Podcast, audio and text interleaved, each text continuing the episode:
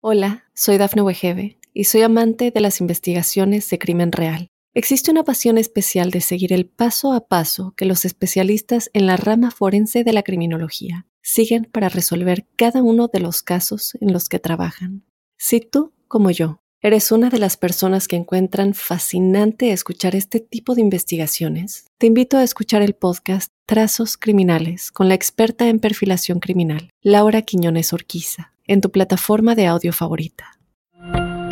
Óyenos audio. En el capítulo de hoy hablaremos sobre cómo recuperar a tu ex.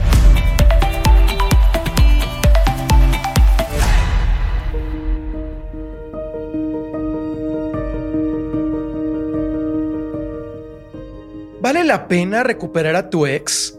¿O es mejor guardar tu dignidad y olvidar la situación? Esta es sin duda la pregunta que más recibo.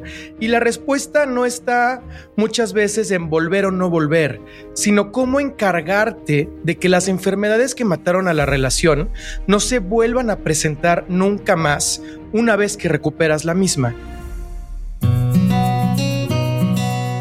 Soy José Luis López Velarde, psicólogo y sexólogo especializado en temas de pareja, y te doy la bienvenida a nuestro programa Amor y otras cosas, en donde cada semana compartiremos temas de desarrollo personal sobre amor, sexo y relaciones de pareja. En el capítulo de hoy hablaremos sobre cómo recuperar a tu ex, el contacto cero y cómo escribir la carta de corte. Sin duda, no te lo puedes perder. Y aquí estoy un poco asumiendo que si quieres caminar sobre recuperar a tu ex.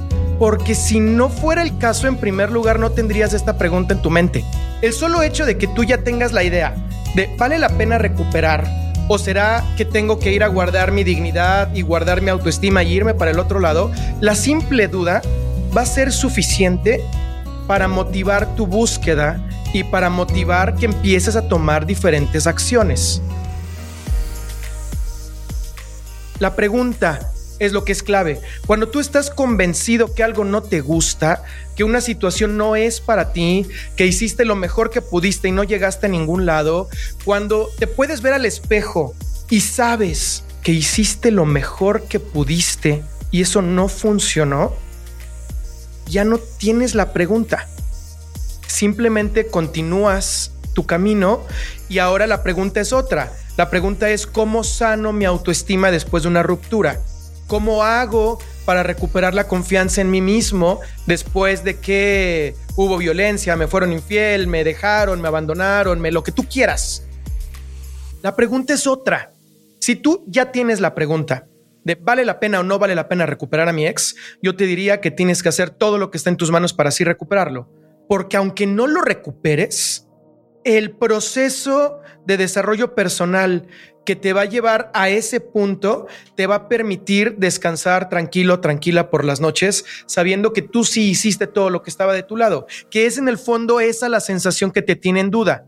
Si es que habrá algo en ti que pudiste mejorar, algo que pudiste haber hecho diferente, ¿qué tal si eso que nunca quisiste y ahora sí lo aceptas, la relación podría haber sido como fue al principio? Esta fantasía de si yo cambio, todo va a cambiar, es la que te trae a la pregunta en primer lugar. Tienes que estar listo o lista para dejar ir para poder entonces recuperar. Esa, esa, es la paradoja, porque aquellas personas que vienen conmigo con esta inquietud y tienen la ansiedad de ver cuándo lo voy a recontactar, qué voy a contestar en el mensaje, cómo me le voy a presentar, en qué momento le pido que volvamos o no, cuándo empiezo la negociación, toda esta ansiedad es muy poco atractiva.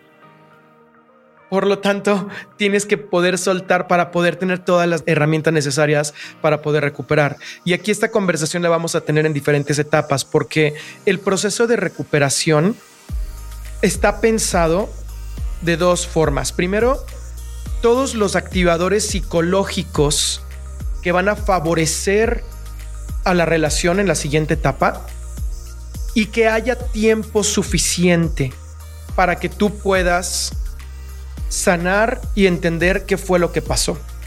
Por eso arrancamos con el contacto cero. A ver, ¿el contacto cero funciona o no funciona? Si tú te metes a internet, a YouTube o a cualquier lugar y empiezas a buscar recuperar a mi ex sí o no, lo primero que te vas a encontrar es un montón de datos e información sobre el contacto cero. Y hay un montón de gente que cree que el contacto cero es simplemente ignorar a tu ex. Tú agarras y bloqueas de todas tus redes sociales o, o no, simplemente decides ya no contestar los mensajes y te desapareces. Y hay muchos autores que dicen que ya con eso ya estás del otro lado, porque de esa manera vas a generar ansiedad en el otro y el otro va a empezar a hacerse ideas en la cabeza que lo va a llevar a buscarte de regreso. Cuando te busca de regreso, lo aceptas y listo, se acabó. Recuperaste a tu ex. Y a lo mejor sí, porque en muchos escenarios esto sí sucede de esta manera. Si tú mantienes contacto con tu ex después de haber terminado, estás liberando esa ansiedad que hay sobre podría o no podría volverte a tener en mi vida si yo quisiera. Digamos que él terminó contigo, pero igual que tú, tiene dudas de si sí o si no, si sí o si no, a lo mejor cambio de opinión. Y mandarte un mensaje y que tú contestes, hablarte por teléfono y que tú contestes, invitarte a salir y que estés ahí, lo único que confirma es que en el momento en el que él o ella decidan volver contigo, tú lo vas a recibir. Cuando tú dejas de contestar, cuando tú te ausentas por completo, empiezas un proceso en su mente de mucha angustia, porque entonces yo ya no sé qué, qué, va a pasar en el futuro. Yo creí que todo lo bonito que habíamos tenido estos dos años de relación era suficiente para que siempre estuvieras disponible para mí cuando a mí me dé la gana y si quiero mañana, mañana. Pero después resulta que siempre no. Entonces hay autores que te venden este concepto como una forma de, cuidar tu autoestima, de cuidar tu integridad, de valorarte más a ti mismo y por eso te estás alejando. Sin embargo, creo que es el foco de atención puede ser útil, pero no es el completo. Porque si tú te estás yendo solamente para cuidarte a ti mismo, entonces no vas a poder recuperar a tu ex, porque cuando recuperes a tu ex, las enfermedades de la relación van a seguir siendo las mismas. Tú te encargaste de atender algo que no necesariamente jugaba un papel tan relevante en la relación. Y tú vas a decir, pero ¿cómo no va a ser relevante mi autoestima? Sí, tu autoestima es, son dos autoestimas. Tú tienes un tipo de autoestima cuando estás en soledad y tienes otro tipo de autoestima cuando estás en pareja. No es la misma. Tú crees que es la misma, pero no es la misma. Tú bien puedes estar solo diciendo me siento fabuloso con mi cuerpo o me siento fabulosa con mi cuerpo. Ya quiero ver si realmente te sientes súper fabulosa con tu cuerpo cuando tengas que desnudarte y tener relaciones sexuales con la luz encendida frente a esa persona que quieres tanto. Este simple ejercicio deja claro que no es lo mismo trabajar en soledad que trabajar en pareja. Cuando tú haces contacto cero, tienes que pensar en trabajar las cosas de pareja para que cuando regreses la relación funcione. Entonces dejar de hablarle a tu ex sí funciona, pero solamente funciona cuando trabajas las enfermedades de la relación. Yo he identificado a lo largo de los años 12 diferentes enfermedades. De hecho, en mi sitio web tengo un test donde evaluamos a lo largo de 75 preguntas cuáles son las enfermedades que tenía tu relación y se te da las enfermedades que tuvieron y el nivel de intensidad que tuvieron. Recuperar a tu ex es lo más fácil del mundo. Auténticamente lo digo, es lo más fácil que hay. Lo difícil es volver a entrar a la relación habiendo sanado las enfermedades que la mataron en primer lugar. Eso es lo verdaderamente difícil. Y si consideras que esto que te estoy compartiendo es útil, entonces quédate con nosotros porque te voy a platicar cómo hacer una buena carta de corte. Hola, soy Dafne Wegebe y soy amante de las investigaciones de crimen real. Existe una pasión especial de seguir el paso a paso que los especialistas en la rama forense de la criminología siguen para resolver cada uno de los casos en los que trabajan. Si tú, como yo, eres una de las personas que encuentran fascinante escuchar este tipo de investigaciones, te invito a escuchar el podcast Trazos Criminales con la experta en perfilación criminal, Laura Quiñones Orquiza, en tu plataforma de audio favorita.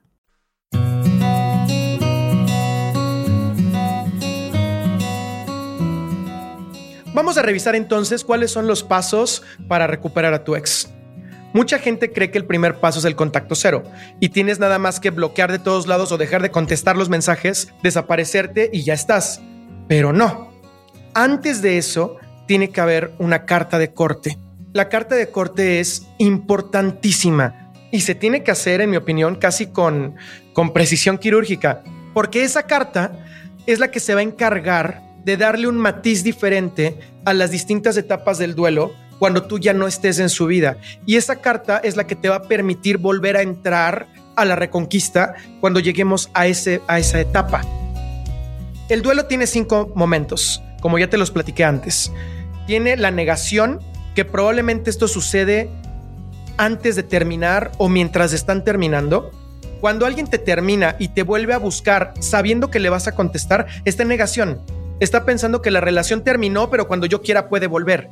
Todavía estoy, no, no he asumido que estoy perdiendo una relación, porque sé que cuando quiera te puedo buscar.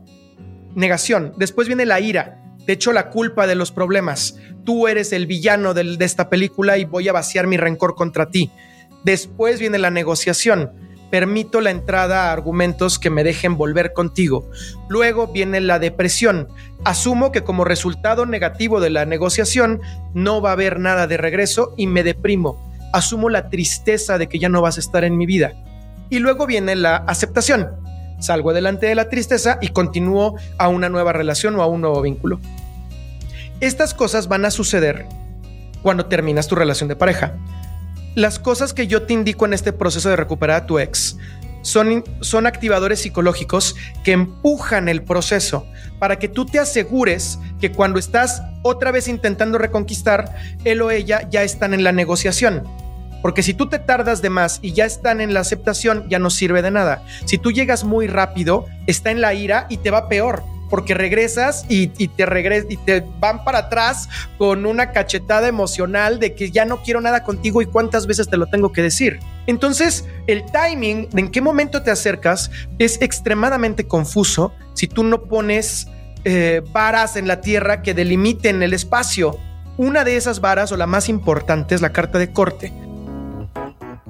Porque es el momento en el que tú dices, tiene varios, varios elementos. El primer elemento, digamos, por bloques, el primer bloque es recordar todas las cosas bonitas que sí vivimos y cuáles son las experiencias clave que tú dejaste en mí por lo cual yo me transformé en una mejor persona. Y este es un tema súper extenso, pero estoy tratando de resumirlo. La idea es esa. ¿Qué experiencia tuvimos como pareja que tu participación me transformó a mí? Porque eso te hace más valioso, más valiosa. Es el primer bloque. Yo te diría unas dos historias es suficiente y tienen que ser extremadamente sensoriales. Utiliza muchos adjetivos sensoriales, muchos. En el segundo bloque es asumir la culpa, reconocer cuáles fueron todas esas cosas en las que tú te equivocaste y por eso la relación no funcionó. Y aquí tú tendrías que trabajar con tu propia ira, porque a lo mejor tú crees que el haber terminado es culpa de los dos y te duele reconocer que tú te equivocaste porque tú te equivocaste como consecuencia de su error. Y ese es el enganche que tenemos que sacarte para poder hacer una buena carta de corte. Porque la carta de corte no le puedes dejar una palabra, es ni siquiera una palabra, no le puedes dejar un silencio o un entre líneas que sugiera que tú crees que la culpa la tiene el otro. Porque si lo dejas, de ahí se va a agarrar para extender el proceso de ira. Y si nosotros extendemos el proceso de ira, ya nos descuadra todo el timing para entrar a la negociación. Entonces, este segundo bloque no puede venir nada, absolutamente nada, donde lo culpabilices al otro. Nada. Tú tienes que decir, fue mi culpa, todo fue mi culpa, esta situación yo me equivoqué, lo pude hacer mejor, esta situación yo me equivoqué, lo pude hacer mejor, esta situación yo me equivoqué, lo pude haber hecho mejor. Tienes que ser extremadamente puntual súper, súper, súper puntual. No puedes decir mis celos, tienes que decir, ese día que fuimos al cumpleaños de tus amigas y yo estaba contigo, recuerdo muchísimo el momento en el que esta otra persona se acercó a querer bailar contigo y yo inmediatamente me descontrolé y empecé un pleito con él reconozco que estuvo mal, no lo debí de haber hecho, yo sé que tú confías en mí, yo sé que tú estás conmigo y esa actitud que tuve ese día te dejó en ridículo con tus amigas y estuvo muy mal. Voy a trabajar en mí para cambiar eso. Eso es lo que tienes que decir. No puedes decir, ay, sí, me doy cuenta que fui celoso. Eso no sirve para nada. Tienes que ser extremadamente puntual en dos historias. Después de eso, alguien que está leyendo la carta dice, pues esta carta es para pedirme que volvamos porque me estás diciendo todo lo lindo y estás diciendo que tú tienes toda la culpa. Entonces, ¿quién tiene el poder? Yo que estoy leyendo la carta tengo todo el poder porque estás a punto de pedirme que volvamos. plot twist, en el último pedazo de la carta, dices, por eso creo, no, no, no creo, por eso estoy seguro que necesito ponerme a trabajar en mí y acepto tu decisión de haber terminado con la relación. Lo acepto, creo que fue lo mejor, deseo que tengas una vida extraordinaria, sé que te va a ir muy bien, hasta pronto. Por favor, ya no me busques. Adiós. Perdón, quítale el hasta pronto. Adiós. Vas a decir adiós. No es un hasta pronto, no es un hasta luego, no es un nos vemos mañana. No cierres con te amo, no le digas palabras bonitas, no pongas changuitos, no pongas nada que pudiera indicar que después te vas a volver a acercar. Tiene que ser un adiós rotundo, porque en ese momento la persona va a decir, a ver, ¿cómo? O sea, la carta era para despedirse. ¿Qué necesidad de contarme cosas bonitas y asumir su culpa si se está despidiendo? Y esa es la sensación que queremos, porque esa sensación va a variar dependiendo de la etapa del duelo. Cuando esté en el enojo, esa, esa carta detona el proceso de duelo. Empezamos. No vas a saber cómo reaccionar, ahí está la negación. Luego se va a enojar cuando te intente buscar y tú no le contestes. Pues va a decir, pero ¿por qué no me contestas si todas las cosas eran buenas? ¿Qué le pasa? ¿Por qué es tan grosero y no me contesta? Y ahí va a empezar a detonarse la ira. Y entonces va a traducir tu carta con ira y cuando vaya pasando el tiempo, sin que tú contestes, por eso es el contacto cero, su cabeza y sus emociones se van a subir y bajar y subir y bajar y subir y bajar y en algún momento se van a empezar a sentar. Y cuando se asienten va a haber leído ya la carta tantas veces, pero tantas veces, que la mayoría de la carta siendo pro relación y la minoría siendo pro terminamos, va a darle la vuelta y lo va a empujar a que entre a la etapa de negociación. Cuando llegue ese momento, ya pasaron, y este es un estimado, no quiero que pienses que es una regla dura porque no es así, es un estimado. Pueden pasar entre 25 y 45 días para que entonces tú te acerques con un recontacto justo en el momento en el que ya entró a la etapa de negociación y justo cuando tú ya utilizaste estos días para trabajar las enfermedades de la relación, el recontacto te va a recibir de una manera absolutamente diferente a lo que era cuando terminaron. Y es ahí cuando tienes la oportunidad de recuperar a tu ex, pero no nada más recuperar a tu ex, recuperar a tu ex en una relación sana que pueda trascender, que sí materialice todo lo que tú te habías imaginado antes. Por eso este proceso no lo puedes llevar o sea, sí puedes llevarlo tú solo, tú sola. O sea, hay cursos allá afuera. Yo tengo un curso para eso que lo puedes hacer en casa y funciona. Sin embargo, creo que lo mejor es el acompañamiento profesional. Si tú hablas con un psicoterapeuta que sabe cómo funciona esto y vas contándole y vas trabajando y vas platicando y, te revisa la carta y la rebotan uno o dos y van cambiando cosas, el proceso, además de que te sientes con mayor seguridad, tu porcentaje de éxito aumenta muchísimo. Cuando recuperes a tu ex, que no me queda duda de que vamos hacia allá, no dejes de ir a terapia. Porque cuando recuperas a tu ex es cuando empieza el proceso de sanación en pareja para que puedan estar ahí por mucho tiempo. Es ahí cuando más necesitas psicoterapia y probablemente es ahí cuando menos la quieras, porque entras a una etapa de luna de miel y quieres disfrutar lo bonito y ya no quieres pensar en los problemas y tú asocias la psicoterapia con problemas, entonces te deshaces de tu acompañamiento y a los dos meses vuelves a terminar. Por favor, no cometas ese error. Mantén tu acompañamiento psicoterapéutico cuando regresas con tu ex y así nos aseguramos de que esta relación sí pueda trascender y llegue hasta donde tú quieras que llegue.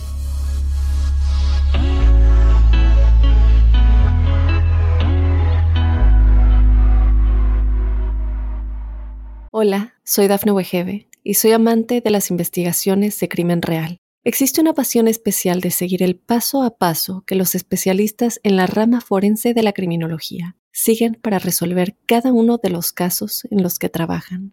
Si tú, como yo, eres una de las personas que encuentran fascinante escuchar este tipo de investigaciones, te invito a escuchar el podcast Trazos Criminales con la experta en perfilación criminal, Laura Quiñones Orquiza, en tu plataforma de audio favorita.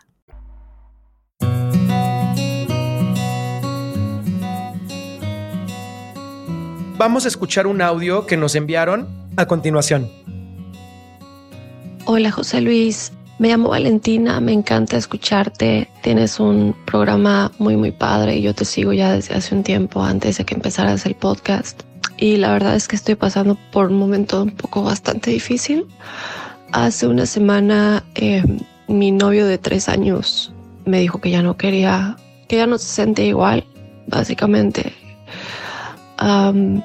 Y me dijo que me lo dijo todo en muy buena onda. Me dijo que siempre me iba a querer, que siempre iba a tener un lugar muy especial en su corazón, pero que ya no sentía lo mismo por mí eh, románticamente, que ya no sentía esa chispa que teníamos antes y eso me partió el corazón. Algo que creo que vale la pena mencionar es que antes de él estar conmigo, él tenía una novia con la que había durado cinco años. Ella lo engañó, pero él nunca se pudo recuperar de eso. Y creo que cuando yo llegué a su vida, a lo mejor él todavía tenía un poco de sentimientos por ella. Y ahora ella acaba de regresar a la ciudad en donde vivimos porque se había ido unos años y se volvieron a ver y se me hace mucha casualidad, ¿no? Que después de estar tres años conmigo y hablar de futuro juntos, incluso de casarnos en algún punto, pase esto. Como te dije, esto pasó hace una semana. Eh, no sé si sea por ella o no, pero me duele mucho y la verdad es que no sé, quisiera que me digas si existe alguna posibilidad de recuperarlo y de ser así como, porque no puedo dejar de pensar en eso. Primero quiero darte las gracias por la confianza y el tiempo que te das de, mandarme tu caso. Por ahí incluso me doy cuenta cómo se te quiebra un poco la voz conforme lo vas narrando, porque es una situación difícil. Tú ya tenías tres años pensando en esta pareja, en construir una relación, construir tal vez, no lo sé, una familia, un hogar, viajar juntos, hacer proyectos juntos. Esto es realmente lo que viene a afectar cuando termina una relación de pareja. La posibilidad de haber construido algo y sentir que ese algo ya no se va a construir. Eso es lo que principalmente afecta. Y quiero decirte que hay varios factores que yo he identificado a lo largo de los años para, no sé si estandarizar es la palabra correcta, pero para entender cuáles son las posibilidades de recuperar a tu ex, porque no todos los casos son iguales. Y hay tres variables que nosotros tomamos. La primera es hace cuánto tiempo terminaron. No es lo mismo haber terminado hace una semana que haber terminado hace tres años. La segunda es cuánto tiempo duró la relación porque no es lo mismo una relación de un mes a una relación de 15 años. Y la tercera es si ya hay una persona adicional involucrada. No es igual que tu ex ya se haya casado a que tu ex esté solo en su casa eh, pensando en lo que pasó en la relación. Si nosotros utilizamos estas tres variables de ambos lados, tanto de ella con él como de él contigo, todas las probabilidades me hablan de que va a mejorar la cosa contigo, mucho más. A menos que me dijeras que él estuvo con ella casado de 10 años, 12, 15 años, que lo veo difícil por la, la voz que te escucho. Me imagino que tu edad, más no creo que seas una persona de alrededor de los 50, 60, me suenas más como por ahí de los 35 tal vez. Entonces, asumo que la relación que tuvo con ella no es tan larga como para que el silencio de 3, 4 años que tuvo con ella, porque es lo que duró en la relación contigo, vaya a ser poca cosa. Él ya estuvo separado de ella durante mucho tiempo y para ella ya estás involucrada tú. Y la relación con ella ya tuvo un proceso de duelo, idealmente. Pero te voy a platicar de eso. Y contigo, por otro lado, tienen tres años, tienen una semana de separados y ni siquiera ha empezado una relación con ella. Ella solamente vino a, moverle el tapete, vino a, mover sus emociones. Si es un riesgo, no te voy a decir que no. Sin embargo, yo no creo que vaya a haber mucho problema para recuperar a tu ex. Creo que donde tenemos que poner atención es en qué es lo que le movió tanto a él para reconsiderar una relación contigo o no. Si tú me hablas de que ella le fue infiel a él, tal vez él se quedó con la idea de que hizo cosas malas de que él no fue la mejor versión de él. En esa otra relación, él se equivocó, incluso a lo mejor hasta piensa que él la empujó a que ella fuera infiel, y esa culpa lo lleva a reconsiderar volver a hablar con ella ahora que ella se presenta, como una manera de, de de limpiarse a sí mismo diciendo, mira, no era tan mala persona, sí logré hacer cambios, sí me transformé y ahora que soy una mejor persona, a lo mejor las cosas pueden ser distinto, pero no desde lo que representa la relación, sino desde el autoconcepto de lo que pude haber sido y no fui, ahora tener la posibilidad de sí serlo. Ahora, ¿por qué estoy pensando así? Porque si fuera la historia al revés, en donde él la culpa a ella absolutamente de haber sido infiel, cuando él hizo todo de manera perfecta, él se comportó bien y ella cometió el error, ella hizo la falta y después ella se fue y lo abandonó, él no tendría una, no le movería el querer volver a acercarse a ella a ver si algo va a pasar. A menos que, es que siempre hay una menos que, estamos hablando de psicología, todo, todo varía, pero a menos que él tuviera tendencias autodestructivas fuertes si él tiene tendencias autodestructivas fuertes, entonces tal vez sí la va a buscar aunque la culpa haya sido de ella. Pero esos casos son extremadamente raros. Esos casos, o sea, sí los hay, no quiero decir que no, pero son muy raros, muy raros. A partir de la experiencia que tengo y con lo poquito que me alcanzas a regalar, a mí me suena que es un tema de culpa. Él se siente culpable, quiere exponerse frente a ella y limpiarse a sí mismo de esto. Probablemente se quedó atorado en su duelo, un duelo tiene cinco etapas. Estamos hablando de negación, ira, negociación, depresión y aceptación. Estas cinco etapas, cuando tú las llevas en psicoterapia, te puede tomar razonablemente un año trascender un duelo importante. Importante me refiero a mamá, papá, hijos, hermanos, gente muy cercana a ti. Cuando hablamos de una relación de pareja que no suele ser tan profunda, a lo mejor unos nueve meses, doce meses con acompañamiento psicoterapéutico. Si no tienes acompañamiento psicoterapéutico, te puede tomar la vida entera y nunca, nunca pasas de cierta etapa. A lo mejor una parte de él se quedó atorada en la negociación. ¿En qué tanto pude haber cambiado para que esa relación sí se diera? Ya se me pasó el coraje por lo que pasó. Nunca sufrí por haber perdido eso. Me quedé en la idea de quién sabe qué hubiera pasado si yo hubiera sido diferente. Por eso la recibe. Si él hubiera pasado por la depresión y él hubiera pasado por la aceptación, él no la recibiría. Podría recibirla como una persona importante en su vida y muchas gracias y qué linda y vamos a comer y me da gusto por ti, pero yo tengo otra relación y estoy feliz en mi otra relación, no me mueve lo más mínimo porque termine mi duelo. Ahora, si él no terminó su duelo, estamos asumiendo que no terminó su duelo, por eso la recibió a ella y por eso puso en pausa la relación contigo, yo pondría atención, uno, en cómo se ve él a sí mismo en la relación contigo. Por ahí dentro de las 12 enfermedades de la relación hay una que dice, yo quiero que el otro me ame como yo lo amo. Yo pondría mucha atención en esa, porque existe la, la manera más fácil de predecir el futuro de alguien es viendo su pasado. Si bien eso no es determinante, porque todos tenemos la facultad de cambiar, nos ayuda muchito. Entonces, si él terminó esta otra relación con esta mm, sensación de culpa porque no es lo suficientemente bueno, podría yo asumir que entra la siguiente relación contigo sobrecompensando, siendo ultra bueno con tal de poder merecer tu amor.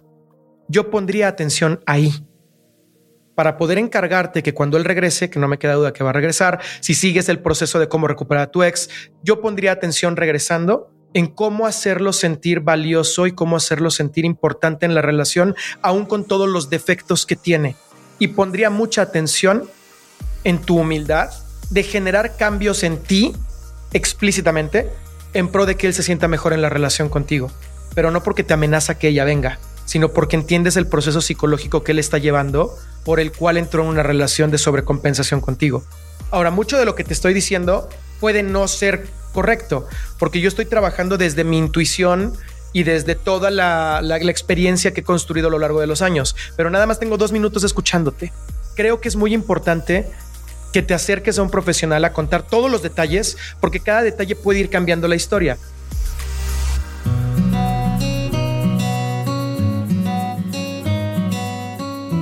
Yo soy José Luis López Velarde. Me da muchísimo gusto que estés aquí con nosotros. Te invito a que te suscribas y descargues este podcast en cualquiera de las aplicaciones. Nos vemos el próximo martes aquí en Amor y otras cosas. Muchas gracias por escucharnos.